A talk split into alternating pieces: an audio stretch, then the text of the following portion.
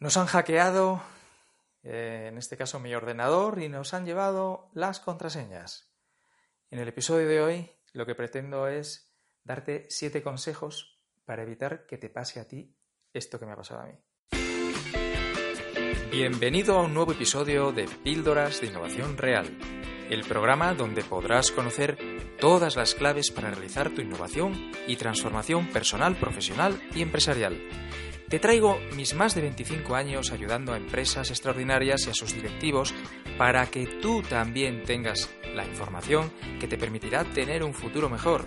Solo historias basadas en hechos reales, solo apto para héroes honestos.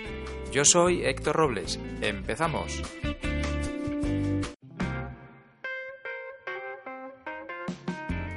Bueno, antes de nada empezar diciendo que recuerda que siempre que me pasa alguna catástrofe como esta, lo que yo hago es compartirlo contigo para esto, ¿no? Para, para, que no, para que no tengas que tropezar tú en la piedra, sino aprender del tropiezo mío. Y, aún así todo, yo soy bastante precavido con todo el tema de informática y de Internet. En el año 2001, y ya siendo precavidos, teniendo sistemas de seguridad, teniendo discos duros en los ordenadores extraíbles en caliente, es decir, que si entra un virus tú sacas el disco duro así con un asa tal cual, por delante del ordenador, y no, y nos le afecta, ¿no? Y bueno, copias de seguridad, teníamos un montón de cosas, pero un chico que trabaja con nosotros entró en alguna página de baile, de danzas, una chica de, bailarina y en no sé qué otras páginas, ¿eh? y eh, pues nos entró un virus. Cuando llamamos al técnico y vino, eh, justo cuando vino empezó a quemarse un ordenador, luego se empezó a quemar el otro, en fin, fue un auténtico desastre, nos costó recuperarnos de aquello y aprendimos que, hay que poner más énfasis todavía en la seguridad en Internet. Bueno, pues no sé cuántos años después, 18 ¿no? años después, nos pasa otra bastante gorda. Eh, el objetivo de hoy es compartir estas siete, siete, consejos, pero sobre todo también compartir eh, o, buscar que tomes conciencia de que esto es algo serio, de que el mundo eh, online se ha vuelto es un mundo paralelo al offline, eh, convivimos eh, los dos mundos y tiene los mismos eh, sistemas de delincuencia, peligrosidad, igual que cuando vas al mundo offline, ¿no? Em, ¿Qué me ha supuesto lo que me ha pasado? Bueno, primero, descripción, lo que me ha pasado es que un día estaba yo en el ordenador y vi como el ratón se movía solo con un cursor de color azul y no daba crédito, pero bueno, tenía que salir de viaje, estaba muy liado, cosas que me pasan con mucha frecuencia. Y lo que hice, pues fue como que no querer verlo. Digo, bueno, pues será, a lo mejor estoy, es una pantalla que es una demo de. O sea, iluso de mí, eh, sabía que si le daba importancia iba a tener un viaje complicado, estando con el técnico en remoto por teléfono, y es como que no quiso verlo. Y a los dos días me llegó un email con un adjunto, un PDF, y el nombre del PDF era una de mis contraseñas.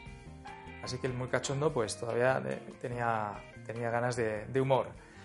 Y entonces ahí es cuando eso fue un sábado a las ocho y pico de la mañana.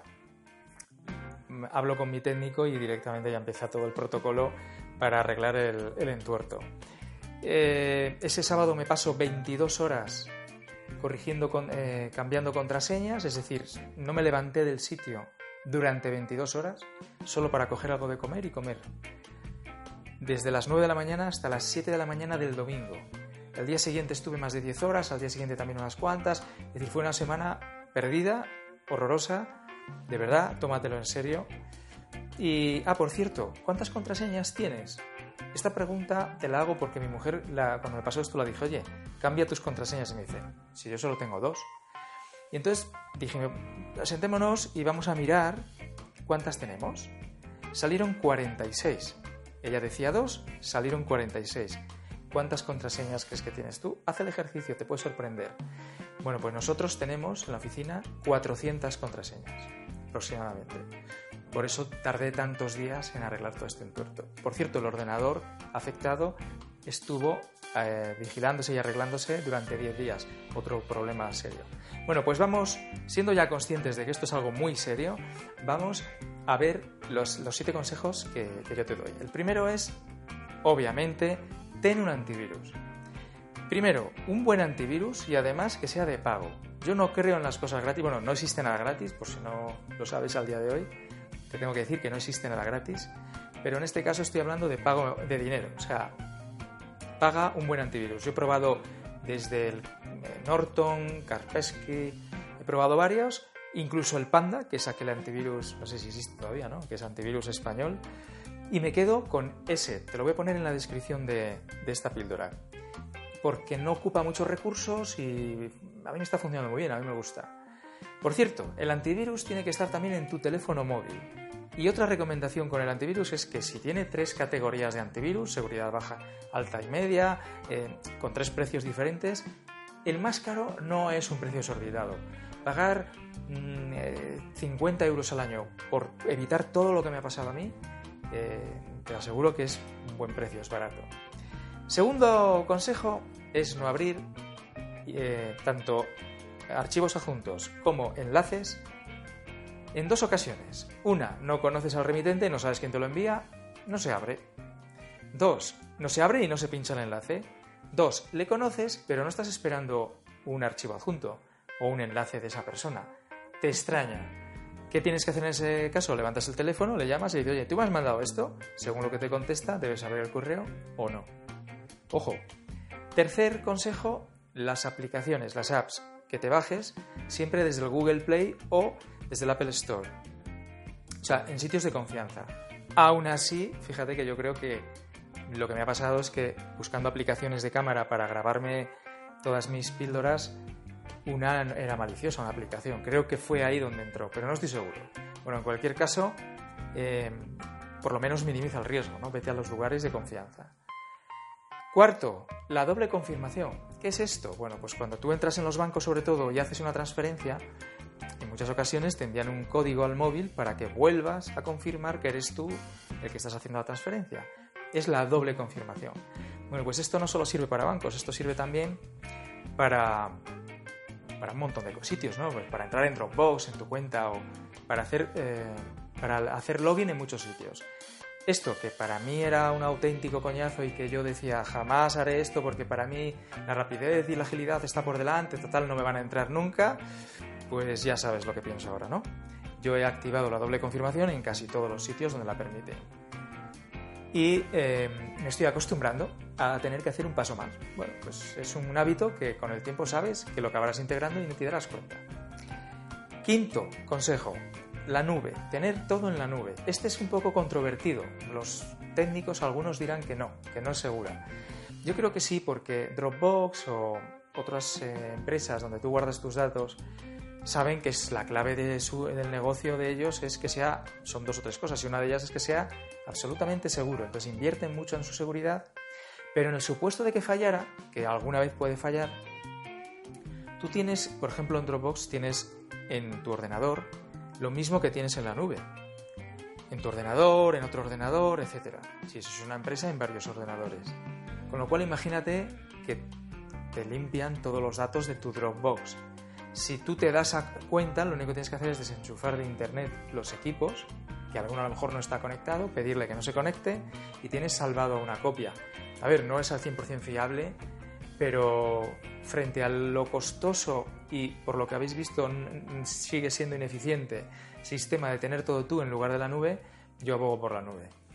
El sexto, y aquí esta es la clave quizás una de las más interesantes, ten un gestor de contraseñas. Para evitar esa semana perdida por mi parte, qué bien me hubiera venido un gestor de contraseñas. Esto es un sitio donde introduces todas las 400 o las que tengas contraseñas y solo necesitas acordarte de una, que es la que, eh, la que tú utilizas para entrar en el gestor.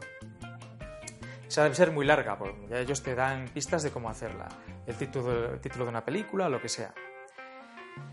No solo sirve para eh, guardar tus contraseñas de manera segura, y digo segura porque se encriptan, es decir, tú introduces tu contraseña y cuando llega a los servidores de este gestor no saben cuál es, está encriptada, ni ellos saben cuál es, sino Sirve, por ejemplo, para crear formularios con dos perfiles, perfil de casa particular, pues mi nombre, mi teléfono de casa y mi dirección de casa.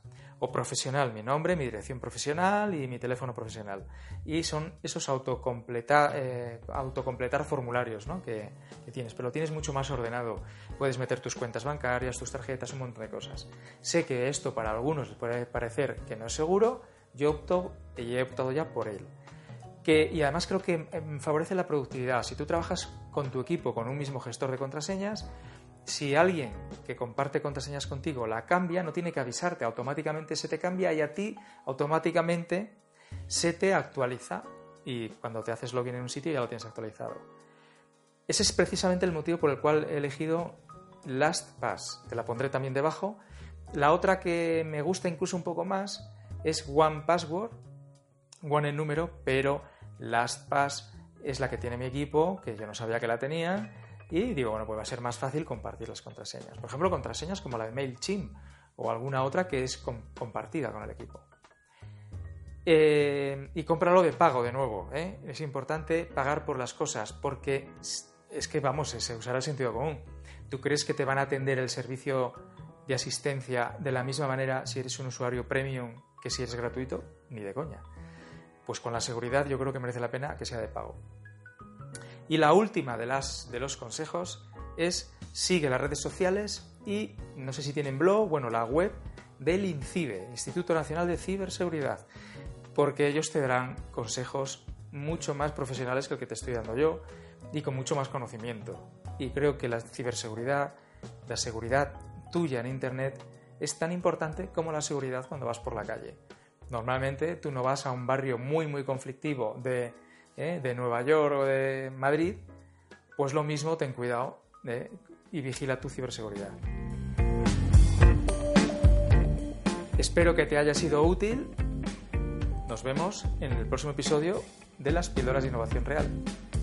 Por cierto, eh, si te ha gustado y ha sido útil esta información, dale al like, comparte este contenido porque es la gasolina que me hace continuar con todos estos contenidos de valor si quieres seguir viendo todas las píldoras, tienes dos maneras de hacerlo, vía podcast a través de iVoox o del canal de Spotify, Héctor Robles, y te lo pondré debajo en la descripción.